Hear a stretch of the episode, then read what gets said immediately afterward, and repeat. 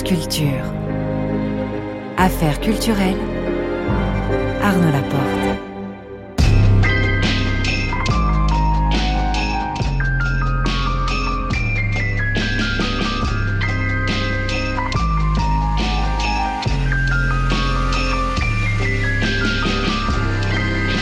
Ce soir, je reçois Françoise Lebrun.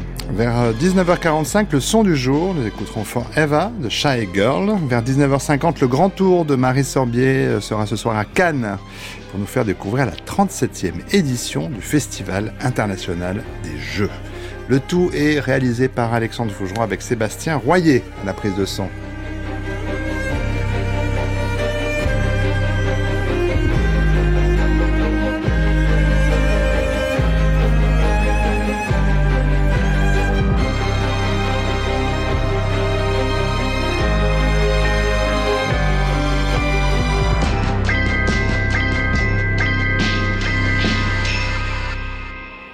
Bonsoir Françoise Lebrun. Et bonsoir. Je suis vraiment très heureux, euh, ému, honoré de, de vous recevoir, d'autant plus que vous êtes à l'affiche en ce moment de plusieurs films. Double foyer de Claire Vassé, sorti il y a deux jours. Rien ni personne de Galien Guibert, ce sera mercredi prochain, le 28 février. Un peu plus tard, le 13 mars, on vous verra dans le nouveau film de Guillaume Niclou, dans la peau de Blanche Welbeck. En septembre dernier, on en avait parlé avec lui, il était venu dans l'émission, vous avez vu dans le livre des solutions euh, de Michel Gondry, autre aventure, vous enchaînez les tournages. Euh, il faut dire depuis un certain nombre d'années.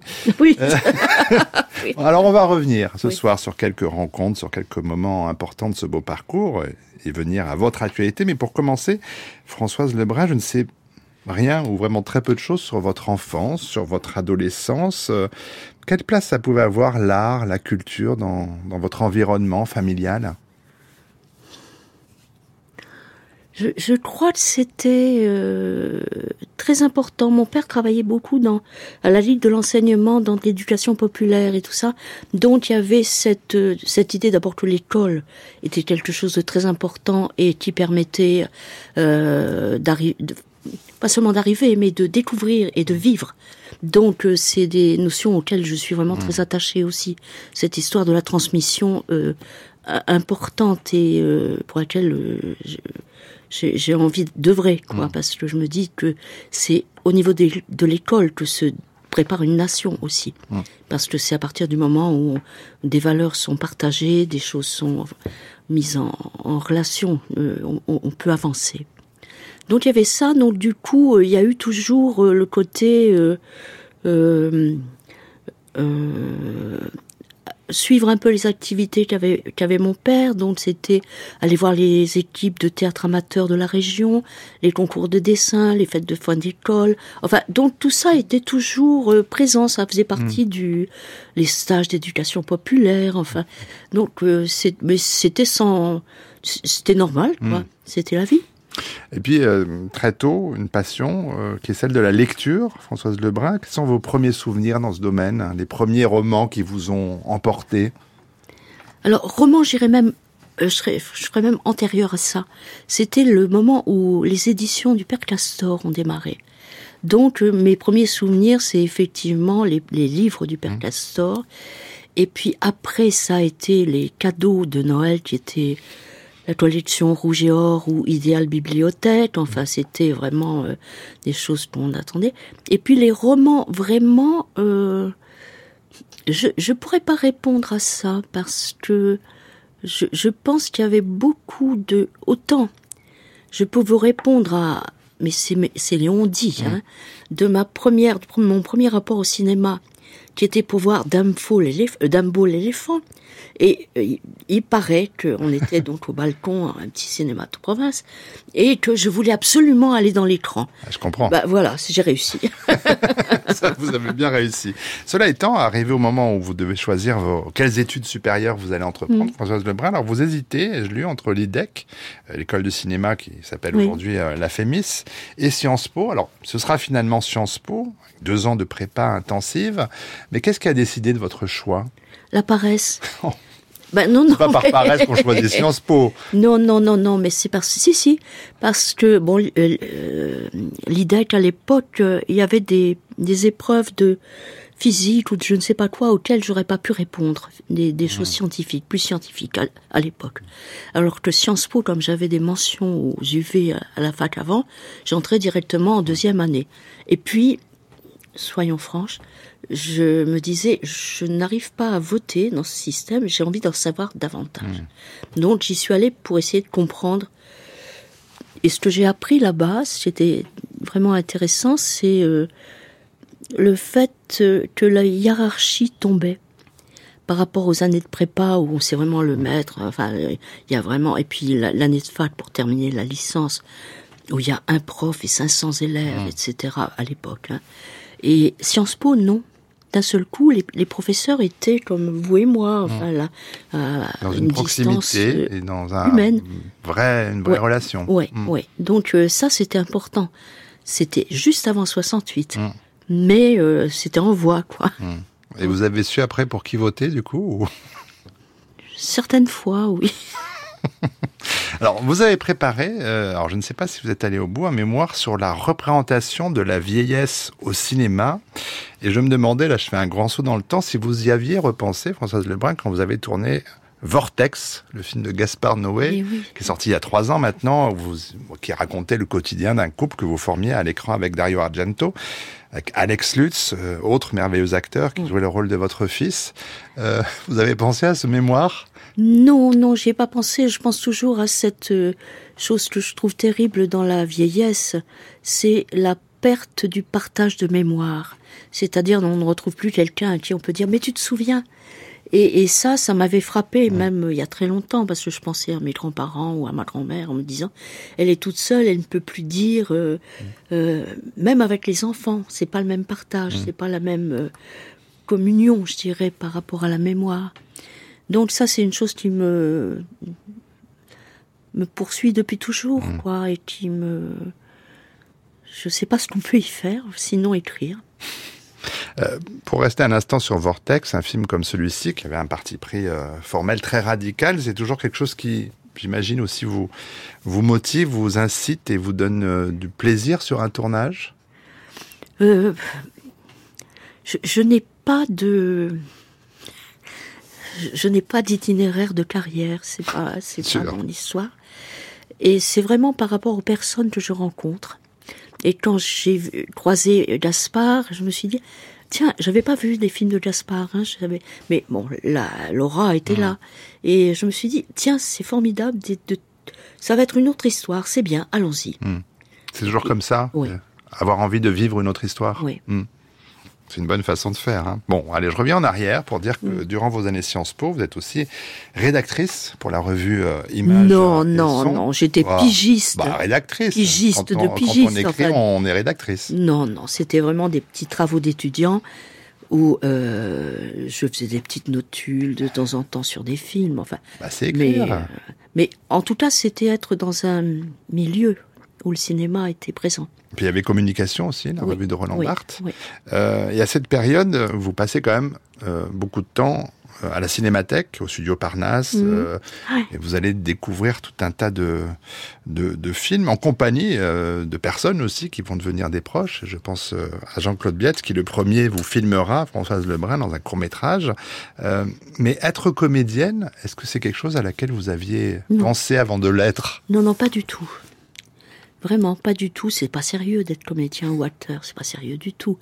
Donc, non, moi, j'avais. Euh, euh, non, j'avais pas cette envie. Je savais, par exemple, dans les, dans les classes à l'école, etc., euh, que quand je disais quelque chose, ça créait de l'émotion. Je sentais qu'il y avait quelque chose qui se passait. Mais pas du tout au point d'en faire un métier. Enfin, non, vraiment.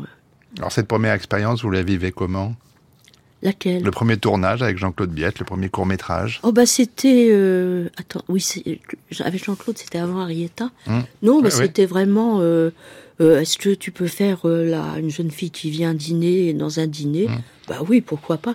Mais c'était pas du tout Hum. une histoire de je fais du cinéma. C'était Jean-Claude qui fait un film et Il a besoin de vous, voilà bah, j'y vais puis voilà. Et c'est- je répète souvent ma première phrase au cinéma c'est je suis une étudiante en musicologie. bah, il faut le faire. il faut le faire, vous l'avez fait. Et puis, euh, on reste dans ces années-là, 64, vous avez 20 ans, vous découvrez au Festival du film Libre d'Evian que vous couvrez en tant que pigiste pour la revue Image et Son, euh, un court métrage, Les mauvaises fréquentations, le premier cours réalisé par un certain Jean Eustache. Vous avez quel souvenir de cette projection, François Ah ben j'étais absolument emballée je vois ce film et je me dis, mais attends, qui a fait ça? Parce qu'il y avait une telle fluidité, une telle énergie qui n'était pas du tout dans les autres films qui étaient présentés à ce moment-là. Et je me suis dit, c'est incroyable, c'est qui? Alors je demande, on me dit, viens venir à Il a eu le prix, hein. il va venir à la fin, donc on s'est rencontrés, et je lui ai dit, ah bravo, maintenant. Et il m'a dit, si vous aimez le cinéma, il y a la cinémathèque. Euh, hmm. Je ne connaissais pas, parce qu'en prépa, on n'a pas le temps hmm. d'aller au cinéma. Donc euh, voilà, donc c'est comme ça que ça s'est euh, enclenché. Enclenché. Donc les garçons des cahiers, Jean-Claude Biette, ensuite euh, Arietta qui était un ami de Jean-Claude Biette, donc et là on avait tourné chez Marguerite Duras, avec Dionys Mascolo qui jouait mon père. Enfin, donc voilà, donc tout ça c'est c'est des, aventures. Enfin c'est pas des non non c'était vraiment. Ça s'est fait naturellement. Oui.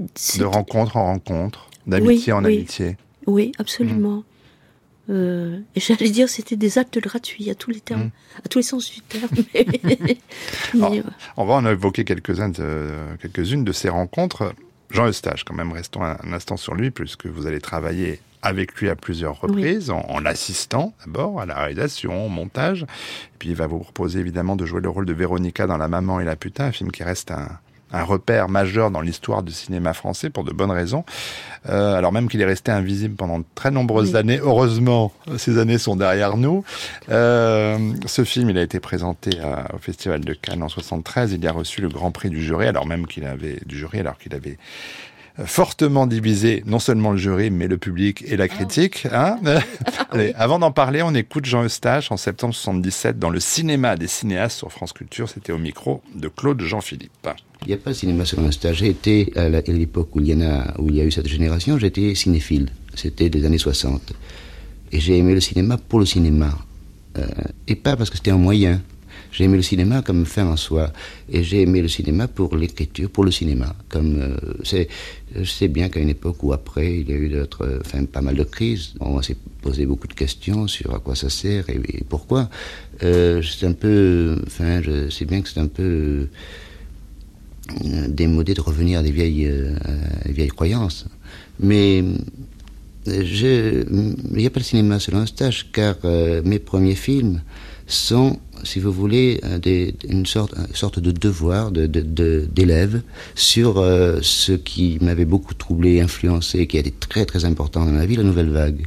Et puis plus tard, les films que j'ai fait plus tard, les, films plus longs, euh, ont été également des, devoirs, des, hommages, si vous voulez, rendus au cinéma qui avait eu une, importance immense dans ma vie, euh, car euh, euh, je crois que c'est, enfin, que dans ma vie, c'est le cinéma que j'ai le plus aimé j'ai pas de conception du cinéma. J'ai une conception respectueuse d'une écriture que, que j'ai que j'ai essayé d'apprendre et que j'ai cru parfois comprendre et parfois pas, et qui est à, la à la lecture des, des, des grands films qui sont bon, dans certains sont mes œuvres de chevet, si vous voulez.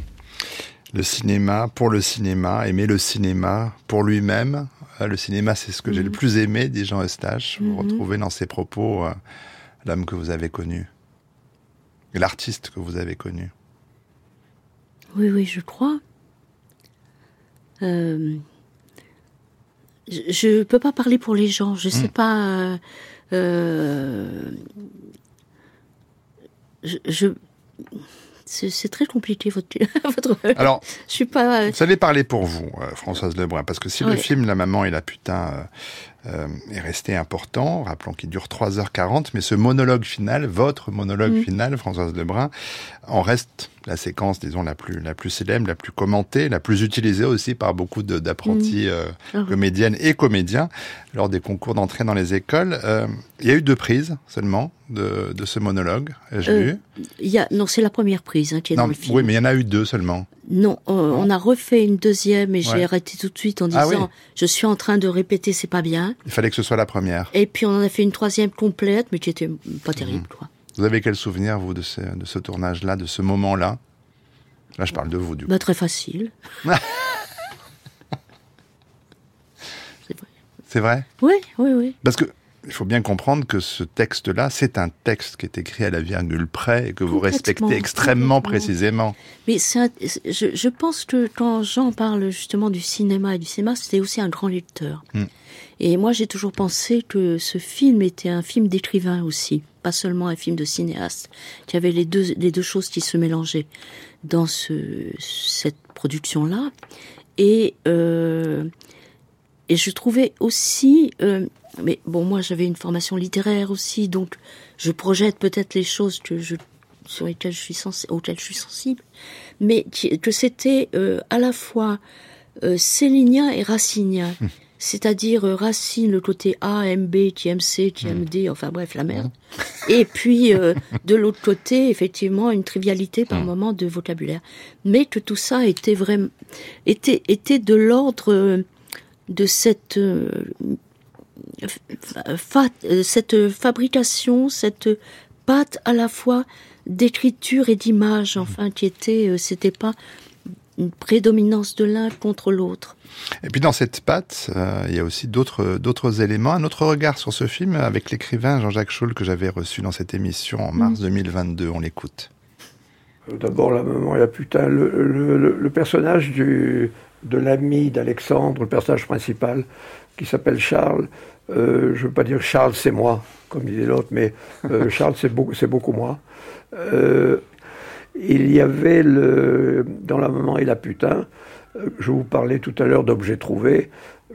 Quand on a vu avec les deux ou trois amis de, de ça, qu'on faisait une bande, qui, qui était une petite bande, bande à Eustache, lorsqu'on a vu la première fois le film, on a été stupéfait de voir toutes les phrases qu'on avait dites ensemble, euh, euh, ici ou là, euh, dans, le, dans le film. Il avait utilisé pas du tout, là encore, d'expressions très personnelles. Il avait beaucoup pris de choses qu'il avait entendues, qu'il avait notées. Mais ça renvoie à la citation que vous, que vous notez dans, dans les apparitions de la maman à la putain. euh, parler avec les mots des autres, ça doit être cela la liberté. Exactement, je, je l'ai- c'est- la phrase qui résume bien tout. Euh, Et la puisqu'il est question de transfusion, est-ce que je suis transfusé, je suis histoire d'hôpital, je- j'ai une, une, une- une grande hémorragie, une perte de perte d'oxygène, etc. Donc on me, on me transfuse. Et lorsque j'entends ce mot transfusion, métaphoriquement, euh, le fait de, de citer, de de- d'utiliser les mots des autres, de euh, même de pasticher, etc. Euh, tout ça, c'est de la transfusion. La transfusion, disons, euh, artiste- artistique, si on veut. Alors, ce que pointe euh, ici Jean-Jacques Scholl euh, me semble assez important parce qu'il est peut-être pas suffisamment perçu. Euh, le cinéma de Jean Eustache, c'est aussi un cinéma qui a une dimension documentaire Oui, importante. absolument. Euh, quand j'ai revu, euh, je me suis dit euh, vraiment documentaire déjà au point de vue géographique, parce que le quartier a changé énormément, c'est-à-dire que euh, c'est les traces sont là, et ça c'est vraiment important. Et documentaire aussi a- a- apparemment sur un, un milieu, un petit réseau, un petit euh, Et une époque précise. une époque très précise. Alors c'est amusant parce que les, les époques reviennent, hein. il y a des modes qui reviennent et euh, effectivement les vêtements de cette... euh, et je raconte cette histoire assez souvent parce qu'elle m'avait frappé. Un jour je jouais au théâtre à Toulouse et puis je sors de scène de le- la nuit, etc. pour rentrer à l'hôtel. Et devant moi je vois un couple. Et je vois la jeune femme, ils étaient de dos, donc pour moi, qui avait les petites, petites nattes de Véronica, la coiffure de Le Véronica personnage hein, de, le que vous personnage de la incarniez. maman. Et puis à côté d'elle, un jeune homme qui avait une longue red- redingote, donc le côté un peu dandy d'Alexandre dans la maman aussi. Et je me suis dit, c'est fou. Hein. euh. Donc j'ai eu envie d'aller leur taper sur l'épaule, puis je l'ai pas fait parce que je me suis dit, euh, après c'est compliqué. Mais euh, je me suis dit, c'est drôle à, à quel point il y a eu comme ça des, des reproductions d'incarnation. Euh, alors l'autre rencontre importante, Françoise Lebrun, vous l'avez évoqué dans ces mêmes débuts des années 70, vous l'avez avec Marguerite Duras, donc c'est chez Oui. elle que vous tournez euh, le château de, de Pointy, d'Arietta. Vous devenez amie, vous allez travailler avec elle euh, sur deux films. En 74, c'est La femme du Gange, en 75, Oui. India Song. Dans les deux cas, on va voix. entendre votre voix. Euh, avant de parler d'elle, là aussi, on va écouter quand même sa voix, euh, celle de Marguerite Duras dans Apostrophe, avec Bernard Pivot, c'était en 84. Je pose des mots beaucoup de fois. Des mots d'abord, vous voyez C'est comme si l'étendue de la phrase était ponctuée par la place des mots. Et que par la suite, la phrase s'attache aux mots, les prend et, et s'accorde à eux comme elle le peut. Mais que moi, je m'en occupe infiniment moins que des mots. très court, très court extrait, Françoise Lebrun, mais qui dit beaucoup de choses de, ah oui, j'adore cet ouvrage, j'adore, ah, j'adore la musique de la voix, la musica. Et c'est, c'est pas les mots en fait qui me frappaient chez Hum. elle, c'était les silences, les creux entre les mots.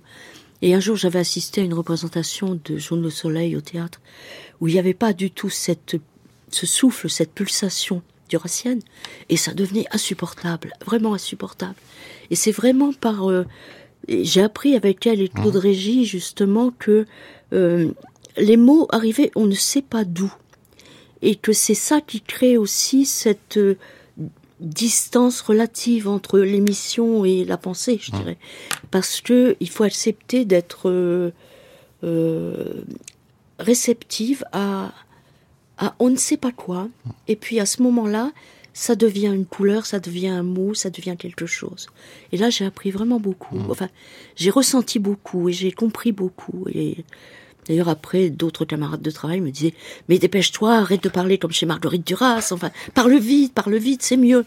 Je dis Ah bon en prenant le temps. Mais euh, ce travail sur les mots et donc sur la voix, elle renvoie aussi euh, euh, à votre intérêt et au sien, à celui de Marguerite Duras, pour, pour la radio, parce que c'est aussi une, une, aventure qui, à laquelle vous avez participé, Françoise Lebrun. Faire de la radio. Ah, j'adorais ça. Ouais. Bah oui, mais maintenant tous mes interlocuteurs ont plus ou moins disparu. Il y en a d'autres, non. mais non, non, c'est vrai Pour reprendre le contact. Et puis il faut que je me retrouve dans cette maison. Oui, elle a beaucoup changé. Elle a beaucoup changé. Oui, oui, oui, oui, ça fait un drôle d'effet. Mais Il y a euh, une puissance particulière de la radio. Ah oui, bah, moi j'aime beaucoup parce que là c'est vraiment euh, l'économie est faite de tout le temps passé à une installation, Euh, les projecteurs, le silence et tout ça. Donc là on est vraiment complètement dans un texte ou dans une euh, une émission. Enfin il y a, il y a quelque chose qui fait qu'on est euh, tout ce qui est empêchement est parti. Donc on peut euh, avoir euh, une certaine forme de liberté. Enfin, en tout cas, une facile. Oui. Non, non, ça j'ai beaucoup, vraiment beaucoup aimé en faire. Et puis tout à l'heure, vous parliez de, de l'importance de l'éducation populaire et, et de la transmission. Et vraiment, c'est quelque chose dont, dont on a vraiment très besoin euh, euh, aujourd'hui. Parce que. Vraiment, la situation est quand même pas très heureuse de ce point de vue-là. Mais dans les années 90, euh, on vous a un peu moins vu à l'écran, euh, Françoise Lebrun, parce que vous avez euh, beaucoup enseigné Oui. à l'école du TNS, à l'école du Théâtre National de, de Strasbourg. Ces années-là, qu'est-ce que, en quoi elles ont été marquantes, c'est- importantes pour vous? Moi, c'était formidable. Enfin, c'était à la fois formidable de voir des, des jeunes gens, c'est des jeunes gens trouver petit à petit euh, leur nature, leur et puis en même temps, c'était très très fatigant parce que je me disais, je ne peux, j'avais une rétention de la parole parce que on ne peut pas juger trop vite. Il faut vraiment laisser naître et puis voir et puis faire donner juste un petit mot qui permette de de, de re- voilà, de faire un petit effet qui peut aider, etc. Donc euh, non, non, c'était formidable. Puis j'y allais avec des valises pleines de cassettes vidéo, je leur montrais des films, et puis euh, non, c'était passionnant, c'était passionnant, et je les revois encore, c'est- tous ces jeunes gens. Ouais, Parce que vous, vous n'avez pas fait d'école. Pas du tout, rien. Enfin, Et de vous retrouver dans, côté-là, oui. de- Non, et de, non, oui, dans ce que de, au Oui. niveau de- du jeu, hein, je parle. Oui. Mais euh, donc du coup, d'être cette dans cette position, pardon, de, de professeur, c'était évidemment quelque chose d'un peu particulier, mais vous êtes allé avec euh, avec cette envie de Non, de non, pas du tout. Non, non. Je suis pas allée avec l'envie. C'est que Jacques Lassalle m'avait appelé et euh, Bernard Dort pouvait pas assurer un, un- un cours. Il m'a dit, euh, il avait, oui, il m'a fait dire par la directrice des études, appelez Françoise Lebrun. nanana. et donc, on m'a appelé puis on m'a dit, est-ce que vous voulez bien travailler sur l'Alexandrin J'ai dit, bah écoutez, je vous demande une réflexion de quelques jours. Et puis, je me dis, c'est jamais que 12 syllabes, hein, on doit y arriver. Mais euh, je me suis rendu compte que l'alexandrin, c'était la pointe de l'iceberg. C'est-à-dire qu'il y a plein de choses, plein de choses, plein de choses derrière. Et donc, j'ai travaillé beaucoup autour de cette histoire. Et le premier jour où je suis arrivée au TNS, j'avais préparé un texte de Molière, c'était plus abordable immédiatement, des fâcheux. Euh, Oui, je crois que c'est les fâcheux. Et j'arrive dans cette salle, bon, je flippais, hein. j'arrive dans la salle de cours et je vois tous les garçons avec des cheveux roux et un garçon avec des cheveux bleus. Je me dis, on ne bouge pas, on continue, tranquille. Et alors, j'ai appris après que ils avaient travaillé sur poil de carotte, mais qu'il n'y avait pas eu assez de teinture pour eux tous. Donc, le dernier était en bleu. Mais ça fait un drôle d'effet quand même à l'arrivée. Et euh, alors, à l'époque, moi, je roulais mes cigarettes, qui étaient des, des gauloises. euh, comme j'ai arrêté de fumer, je sais même plus comment ça s'appelle. Et donc, ils me voyaient rouler mes cigarettes et je, ils pensaient que je me roulais des joints. Et donc, ça faisait très étrange. Alors, j'ai dit, non, non, non, non, c'est vraiment du, tabac. tabac. Enfin, voilà, mes, mes débuts dans l'enseignement au TNS. Et puis, non, après, c'était, c'était passionnant, vraiment. Alors, je sais pas si vous avez parlé d'elle à vos étudiants, mais il y a une comédienne que vous aimez beaucoup et que moi aussi j'aime beaucoup, c'est Pauline Carton. Ah, j'adore. Ouais, oui. Oui. On a un goût commun. Alors, elle a quand même débuté au théâtre en 1904, au cinéma en Oui. 1907. Sacha Guitry l'a fait tourner dans 22 de ses films, lui donnant... À 4 ans? Non. Non. C'est En quoi 1904, elle a commencé Oui. au théâtre. Ah, au théâtre. Oui, d'accord. Oui. Et en 1907, elle avait déjà une vingtaine d'années en Oui, 1904. hein. merci. Euh, et Sacha Guitry l'a fait donc tourner dans 22 de ses films, de ses Ah. films, lui donnant ce rôle de bonne qui lui a collé à la peau. Elle a joué jusqu'à 88 ans au théâtre, jusqu'à 90 ans au cinéma, en 74, l'année de sa mort. Et avant de parler d'elle, euh, je voudrais qu'on écoute euh, cet extrait délicieux de Pauline Carton dans Interactualité en 72. Elle venait de sortir un disque. C'est son premier disque. Je n'ai pas, hélas, le nom de la journaliste qui, qui se frotte et qui se pique. hein, beaucoup, on va l'entendre à, à Pauline Carton. Écoutez-la. Vous avez enregistré deux chansons. Quelles sont ces deux chansons? L'une s'appelle La photographie et l'autre s'appelle J'ai un faible pour l'effort. De quoi s'agit-il dans la photographie? Il s'agit de choses inconvenantes. C'est un exemple de grivoiserie de la façon qu'on avait autrefois de dire les choses inconvenantes.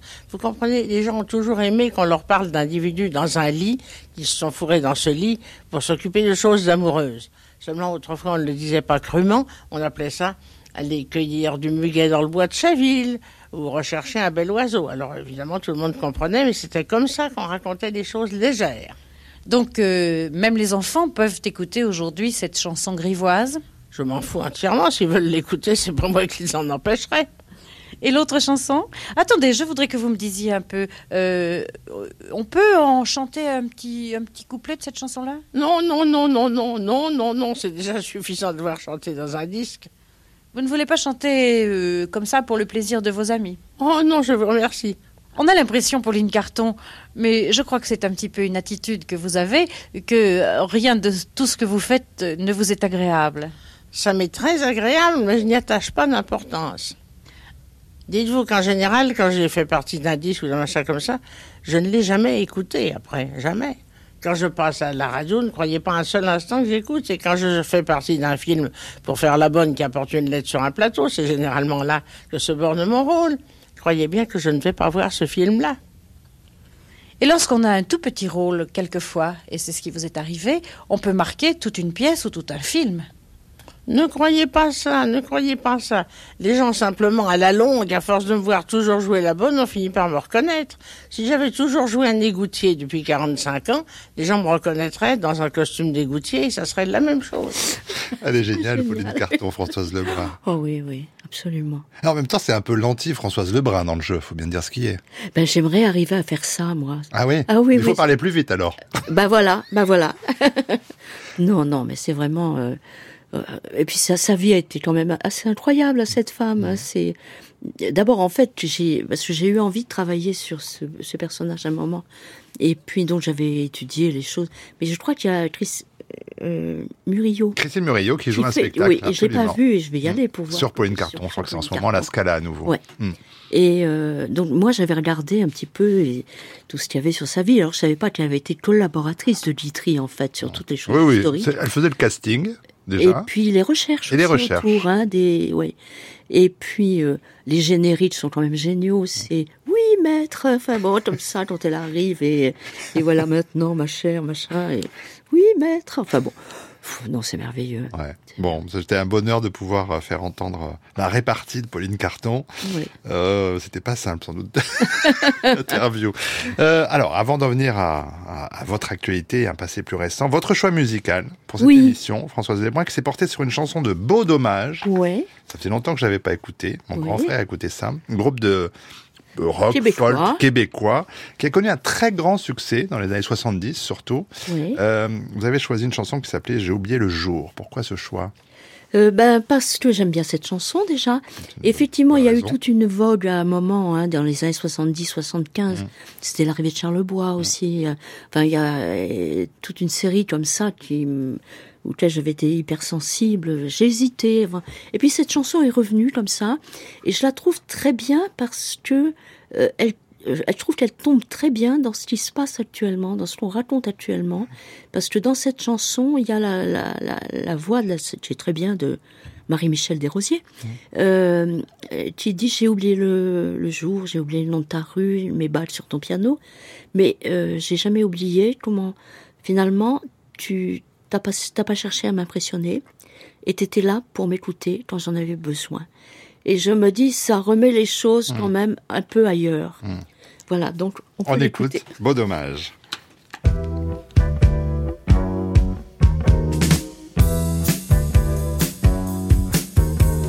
J'ai oublié le jour et le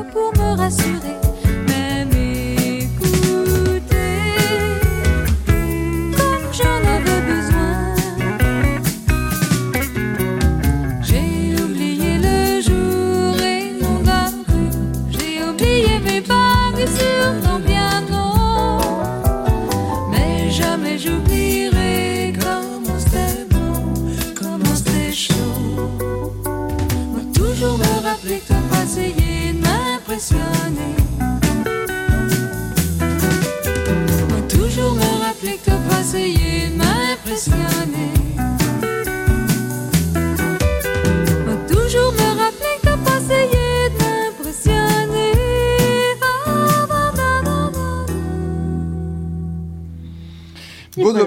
dommage, ça fait du bien d'écouter oui, ce, ce oui. groupe grâce à vous, Françoise Lebrun. Alors, quand même, on a évoqué Jean Eustache, je voudrais quand même évoquer la mémoire d'un autre cinéaste avec qui vous avez beaucoup tourné, qui nous a quitté il y a un an, un peu plus, c'est Paul Beccali.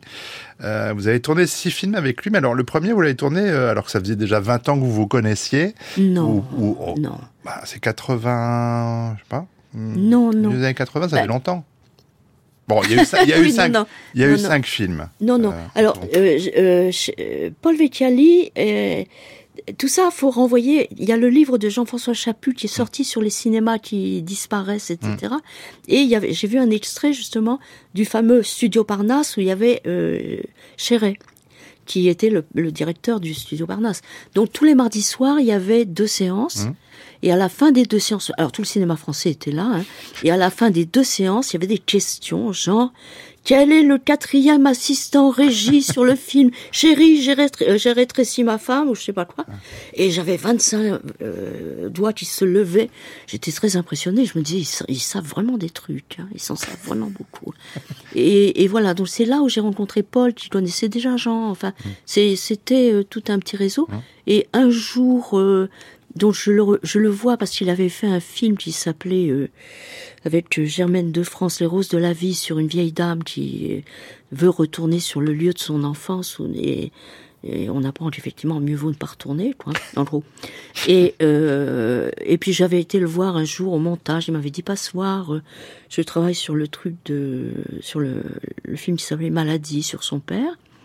Puis on parle.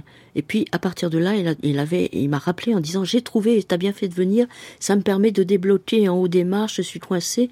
Il va y avoir le personnage de la filleule de Daniel Darieux, etc. Mm. Donc ça s'est fait comme ça. Simplement. Ben, Et puis vous êtes retrouvés régulièrement, euh, Oui. de film en film, euh, comme une conversation euh, qui, se, qui se poursuivait. Euh, et puis, actualité alors très récente et même à venir, vous venez de tourner pour la sixième fois avec Guillaume Niclou. Euh, ce sixième film, c'est dans la peau de Blanche Houellebecq, qu'on découvrira en salle le 11 mars prochain. Euh, J'ai eu la, chance de voir déjà et qui, qui est vraiment une...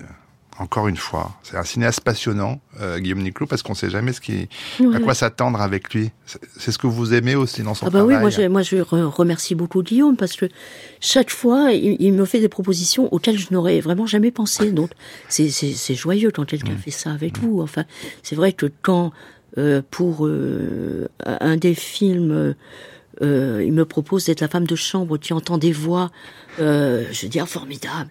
Et puis après, je suis la mère supérieure dans un, un autre film, très bien. Enfin bon, donc c'est vraiment joyeux de de- d'avoir quelqu'un qui va au-delà de l'apparence des gens, quoi. Et Ah oui, là, il n'y en a pas des kilos. là c'est le cas. Oui. Je ne divulgacherai rien parce qu'il va vraiment au-delà de votre apparence et de Oui. partenaire qui est avec vous dans, dans les Oui. scènes qu'on découvrira dans ce film euh, dans la peau de Blanche Houellebecq. Mais alors, vous êtes à l'affiche cette semaine dans le premier long métrage de Claire Vassé, Double foyer. Mercredi prochain, 28 février, le Rien ni personne euh, sortira. Ce- C'est le premier long métrage de Galien Guibert. Des premiers longs métrages, vous en avez tourné un certain nombre, euh, Françoise Lebrun. C'est un gage de confiance aussi envers des cinéastes. Mais vous le disiez tout à l'heure, le plus important euh, dans ce qui vous fait accepter un rôle, c'est pas tant le- la lecture du scénario, qui certes, j'imagine, importe, mais que Oui. la rencontre avec le Oui. ou la cinéaste. Oui, oui, c'est c'est effectivement des rencontres de personnes. Euh, bon, il y a la lecture du scénario quand même, hein, faut pas Bien rêver. sûr. Mais euh, non, non, c'est c'est bon. Claire, je la connais depuis longtemps puisque j'étais dans son premier court métrage il y a 20 ans, je dirais. Et puis donc, je, et son film est très, enfin, je trouve vraiment euh, très réussi. Enfin, il a une fausse légèreté et en même temps, il vraie a des- profondeur. une- voilà, une Mm. vraie profondeur. Mm. Donc, je trouve ça. Et puis, dans son film, elle me proposait d'être euh, l'épouse de Michel Jonas. Donc, ça me réjouissait déjà. Je me disais, ah, formidable. Et puis, le film de Galien, c'est l'inverse. C'est un film noir. Ouais, que je trouve très aussi noir. très réussi. Mm. Et euh, où, où là, euh, euh, et ça, j'avais jamais rencontré de film. J'avais jamais tourné dans des films aussi noirs, je crois. Mm. C'était une nouveauté. Et puis, j'avais adoré le- la petite maison du personnage. Malheureusement, elle était au bord d'une falaise qui risquait de s'écrouler. Mais j'aurais été tentée vraiment là d'investir en me disant deux pièces. Mais c'était vraiment, mais c'était le travail de la décoratrice du film qui avait fait que cette maison avait une âme. Ouais, ça c'est le talent des décorateurs et décoratrices. Rien ni personne, c'est le titre de ce film qui sort mercredi prochain. Alors le fait est qu'on est dans le registre du film noir, mais on sait bien euh, euh, que dans les films noirs, on, on peut parler de, de- du monde tel qu'il va mal. Oui. Euh, là, on va suivre un homme en cavale. Euh, et concernant votre rôle, Françoise Lebrun, quand vous apparaissez à, à- à l'image, on ne sait rien de vous, on ne sait pas quel est le lien euh, Oui. que vous avez avec euh, euh, le, personnage le personnage principal. interprété, par, euh, par Paul Ami. Vous, qu'est-ce que vous, qu'est-ce que vous apportez à, à un personnage? Comment est-ce que vous, vous le, vous le nourrissez? Ce sont les, ce- vous posez des questions à votre euh, metteur en scène, vous faites votre euh, cuisine vous-même? Ben, moi, c'est toujours pareil, c'est le texte. À partir de ça, je cherche, enfin, je. euh, bon, on me dit en général quand même, on me définit un peu le personnage quand même. hein, donc, euh, je savais que cette personne avait été euh, une personne de la DAS ou je sais pas quoi qui récupérait des, enfants un peu agités. Et donc, en même temps, dans le texte, je savais que c'était un travail, c'est dit dans le texte, que c'était alors que lui a un peu fantasmé sur l'amour qu'il a trouvé dans cette maison avec le père et tout ça, mais euh, elle rappelle que c'était, elle les aimait, mais il y avait, mais c'était un travail. Donc euh, c'est une, enfin pour moi c'était suffisamment éclairant Mm. pour Ça savoir. vous donne la structure du personnage. Ouais, L'amour et le travail. ouais, Mm. ouais, c'était, euh, mais c'est vraiment. euh, je, je lis et, Claire Vassé disait dans des, entretiens récemment, on présentait ensemble, elle disait, ce qui est étonnant avec Françoise, c'est que elle fait pas exactement ce qu'on attendait, mais elle avait vraiment raison. Donc euh, je sais pas, voilà, c'est plutôt mystérieux tout ça. Alors, ce qui est mystérieux aussi, pour rester un instant sur euh, Rien ni personne, avant de conclure cet entretien, c'est que il y a donc cette relation forte avec le personnage incarné par Paul Ami, mais là encore, euh, est-ce que vous aimez préparer en amont avec vos camarades de jeu, ou est-ce que pour vous c'est sur le tournage, sur le plateau que ça doit se faire? Ouais. Là, ça dépend vraiment des moyens de production du film. Hein. Certes. Faut, euh, Mais vous, soyons- vous avez une préférence?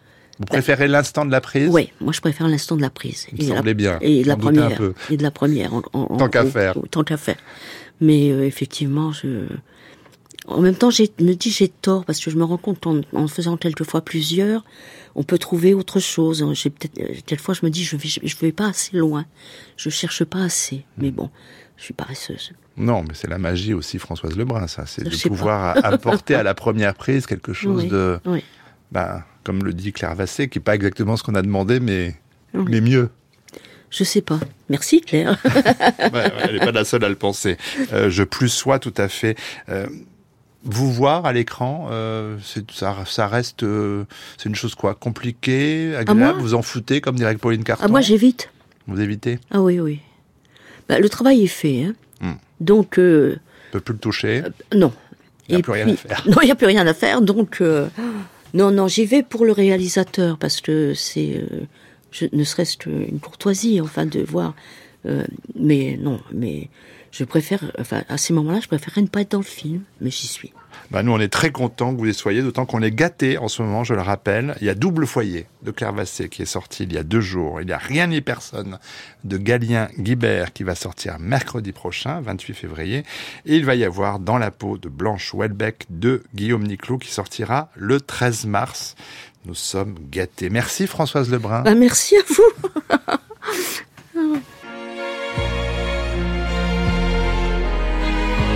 France. Affaires culturelles. Arnaud Laporte.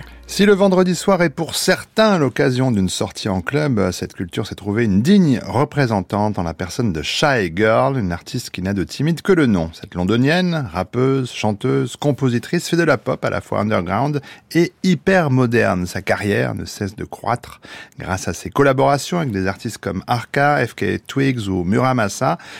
De noms qui, depuis plusieurs années, réinventent la musique populaire par le bas et par les basses. Après un premier album paru en 2022, Shy Girl revient avec un EP, Club Shy, très court mais terriblement efficace, un peu à l'image de l'hymne House Forever, ici en collaboration avec Empress of Kingdom.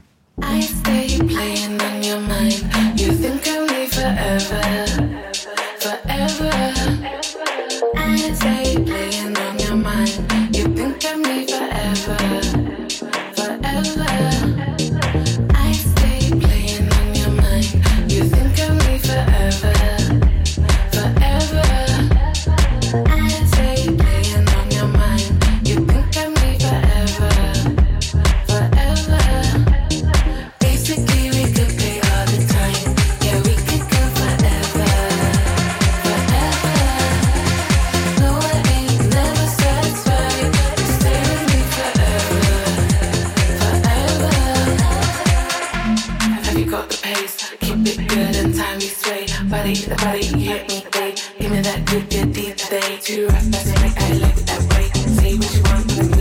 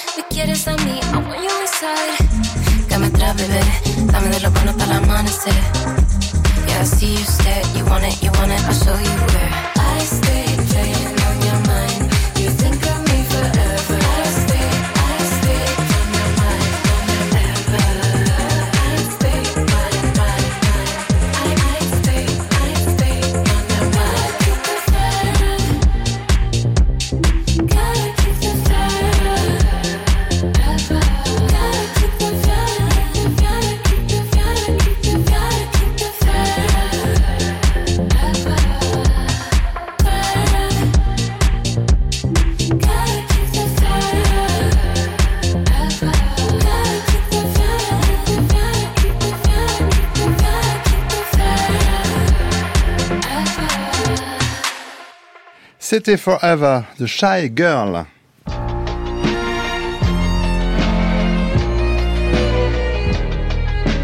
France Culture, le grand tour, grand tour, grand tour. Marie Sorbier. Bonsoir chère Marie, où êtes-vous? Bonsoir Arnaud, je viens d'arriver à Cannes au Festival international du jeu, c'est la 37e édition. C'est un des festivals les plus importants dans le monde du jeu, alors du jeu de plateau et non pas du jeu vidéo, du jeu de société. Ici, il y a des centaines et des centaines d'exposants, il est attendu plus de 80 000 personnes en trois jours ici au Palais des Congrès à Cannes. Alors, je me trouve dans la grande halle où tous les éditeurs de jeux, mais aussi les auteurs, les illustrateurs et bien sûr les joueurs se retrouvent pour tester les nouveautés, les prototypes, les jeux qui vont sortir. Je vous propose une petite immersion dans ce monde du jeu de société qui ne manque pas de couleurs. Alors, donc, il avait encore près de lui, pardon, euh, près de la statue du guerrier sans tête au sud de la fête foraine. Alors là, on est en face d'un grand, quoi, d'un grand dessin, et il faut que vous trouviez euh, ce que Monsieur vient de lire. C'est ça Voilà, le jeu. exactement, c'est plein de. Il faut trouver les personnages qui sont décrits. Quoi. Moi, je le lis et lui, il cherche. Et, Vous avez euh, carrément une loupe, quoi. il y a une loupe parce que c'est tout petit, hein, c'est des petits dessins, faut avoir de bons yeux, faut être jeune. Ou, ou, euh, voilà, moi je peux plus, Je- il me faut la loupe forcément. C'est une enquête visuelle. Voilà. Donc tu as trouvé la fête foraine Ouais, alors pour moi, la fête foraine, elle est Et ici. donc au sud, la statue du guerrier sans tête. Alors, la statue Bonjour monsieur. Je vous vois avec une boîte de trio à la main. C'est un jeu qui est nommé ce soir dans une des catégories pour, euh, pour l'Azor. Est-ce que vous pourriez nous expliquer en quelques mots en quoi consiste ce jeu? Le but, c'est de réussir à gagner trois trios. Et un trio, c'est trois cartes de la même valeur. Pour ça, on va demander des cartes à n'importe qui autour de la table, sachant qu'on a le droit de demander que la plus petite ou que la plus grande des cartes, pas celle qui nous intéresse vraiment. Et donc, on va essayer de faire en sorte que les trois cartes de la même valeur soient révélées pour pouvoir les gagner. Et donc c'est un jeu qui est accessible à tous ou il faut quand même être un petit peu initié au jeu de plateau pour pouvoir jouer à ça? Bon, il est très familial. Très familial. La première partie, ça va être un petit peu, on se demande comment ça fonctionne. Et dès que quelqu'un gagne le premier trio, on fait Ah Et là, c'est bon, c'est. euh, Et là on, a enchaîne. compris quoi. Voilà, c'est ça, on Et enchaîne vous pensez qu'il a des chances pour ce soir? Je pense et j'espère qu'il qu'il va gagner.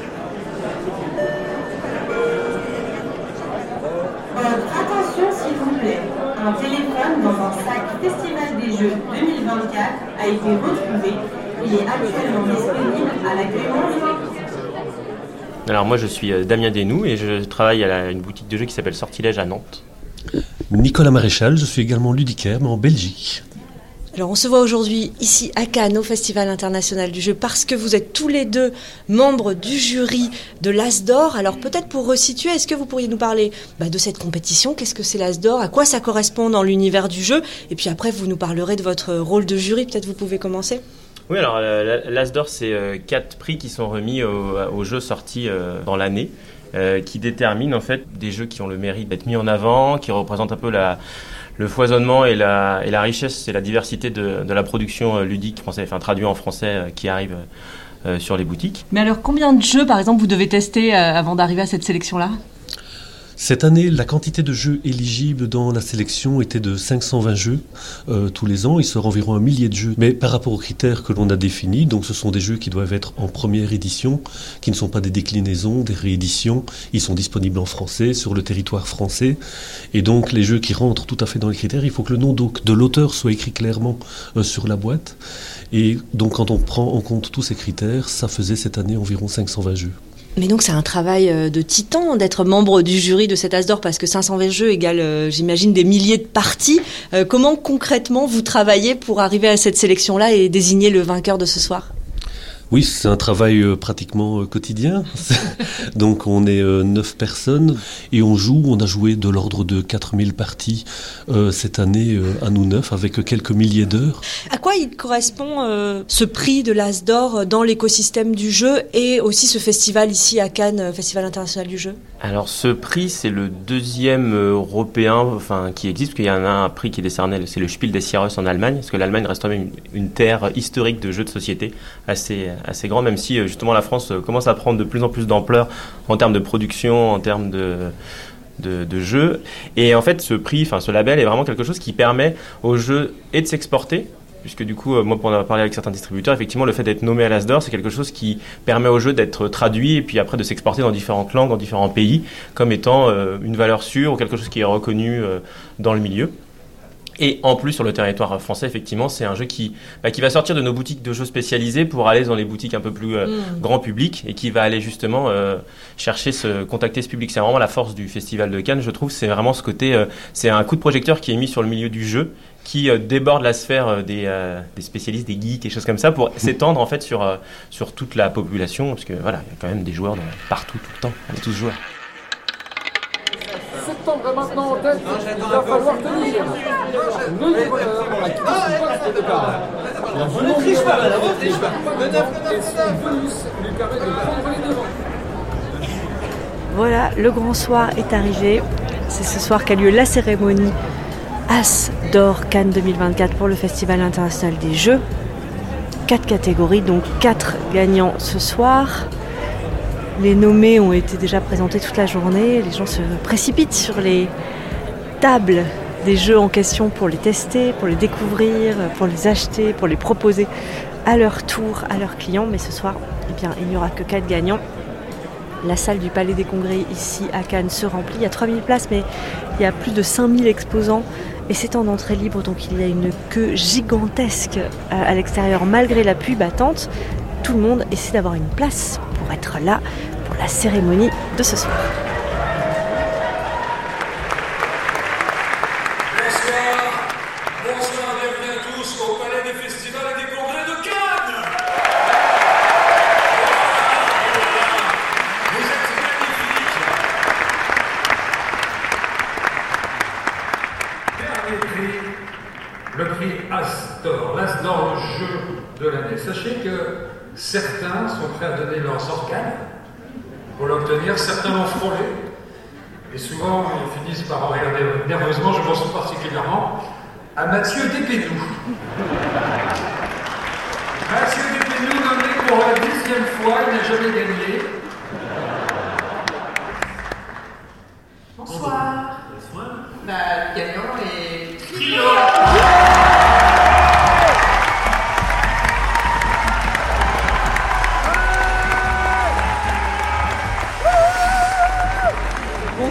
Bonsoir. Alors on vous a vu euh, gagner ce soir après de nombreuses années euh, sans prix. Euh, Quelle est votre première réaction? Bah voilà, j'étais un peu ému quand même, en fait, et comme quoi tout est possible, hein, ça a mis 25 ans. Mais euh, on essaie juste de faire des bons jeux simples, familiaux, qui plaisent à tout le monde. Et voilà, et là, cette année, bah, cette année, ça a été notre tour. Et on est super content. Quelle est justement selon vous la recette du bon jeu? Pourquoi ce jeu-là est un bon jeu? Alors, un, bon jeu, pour moi, il faut qu'il y ait un, petit truc très malin, en fait, à l'intérieur, euh, qui permette euh, que ça soit, en fait, une évidence. Et également, il faut que ça soit un jeu qui plaise à la fois aux gens qui jouent souvent et aux gens qui jouent très occasionnellement. Et ce jeu-là, en fait, c'est parfait parce qu'en fait, ça plaît à ce qu'on appelle, c'est très laid, en des non-joueurs ou non-joueuses. Et ça plaît également à des, des amateurs ou amatrices éclairés. Et je crois qu'il réussit les deux. Et c'est très minimaliste, c'est très simple et c'est très évident. Et c'est très réussi. Super, merci beaucoup et bravo. Merci. Vincent de Dienne, vous ici, mais pourquoi êtes-vous euh, membre de ce jury au Festival international du jeu? Oh là là, Marie Sorbier, quelle surprise. Euh, ben, je suis membre du jury parce qu'on me l'a proposé et que comme j'adore le jeu de société et que euh, je suis hyper, euh, depuis quelques années, hyper euh, un peu affligé de la place qu'on lui réserve dans les médias et, aussi euh, dans de plus hautes sphères. On n'a pas encore pris la mesure, je trouve, en France, à quel point le jeu de société est un objet culturel et surtout un objet qui lutte contre toutes nos maladies contemporaines, à savoir l'isolement, à savoir les écrans, à savoir le fait de ne plus être en relation les uns avec les autres. Et donc moi, c'est très important dans ma vie le jeu. Et euh, je suis content euh, que vous soyez là, par exemple. Ça, je, je trouve ça super que vous fassiez le, le relais de cet événement. Comme on est un peu abreuvé de propositions culturelles, on peut aller chez son ludicaire, comme ça qu'on dit, Ouais, voilà. et lui demander conseil, comme quand on va chez un fleuriste ou chez un libraire. Et on sera bien reçu. Et franchement, c'est une bonne alternative à la, à la, à la solitude. Et on peut dire aussi au ministère de la Culture que le jeu de société est un, Mais objet oui. culturel comme les autres. Mais il est temps. Pendant le confinement, on pouvait acheter des jeux vidéo partout et on ne pouvait pas acheter de jeux de société parce que le jeu de société n'est pas considéré comme objet culturel. Dans le pass culture, pareil, hein, les jeunes peuvent acheter des jeux vidéo, mais pas de jeux de société. Ouais, c'est une aberration totale. On l'aura compris, le Festival international des jeux à Cannes est à la fois l'endroit où toute une communauté se retrouve pour célébrer les leurs et découvrir les nouveautés et les tendances du milieu, mais c'est aussi une célébration du jeu de société comme objet culturel au sens noble du terme. Peut-être est-il temps que tous en prennent conscience.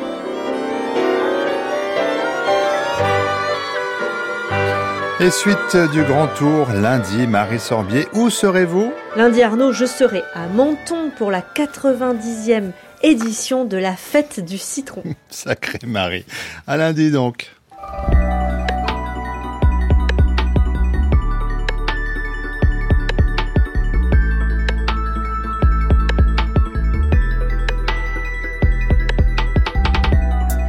Cette émission, comme toutes celles de la chaîne, est à écouter ou podcaster sur le site de France Culture et l'application Radio France. Une émission préparée par euh, Boris Pinault, Anouk Minaudier, Jules Barbier, Marceau Vassi, Lise Ripoche et Emma Rouberti.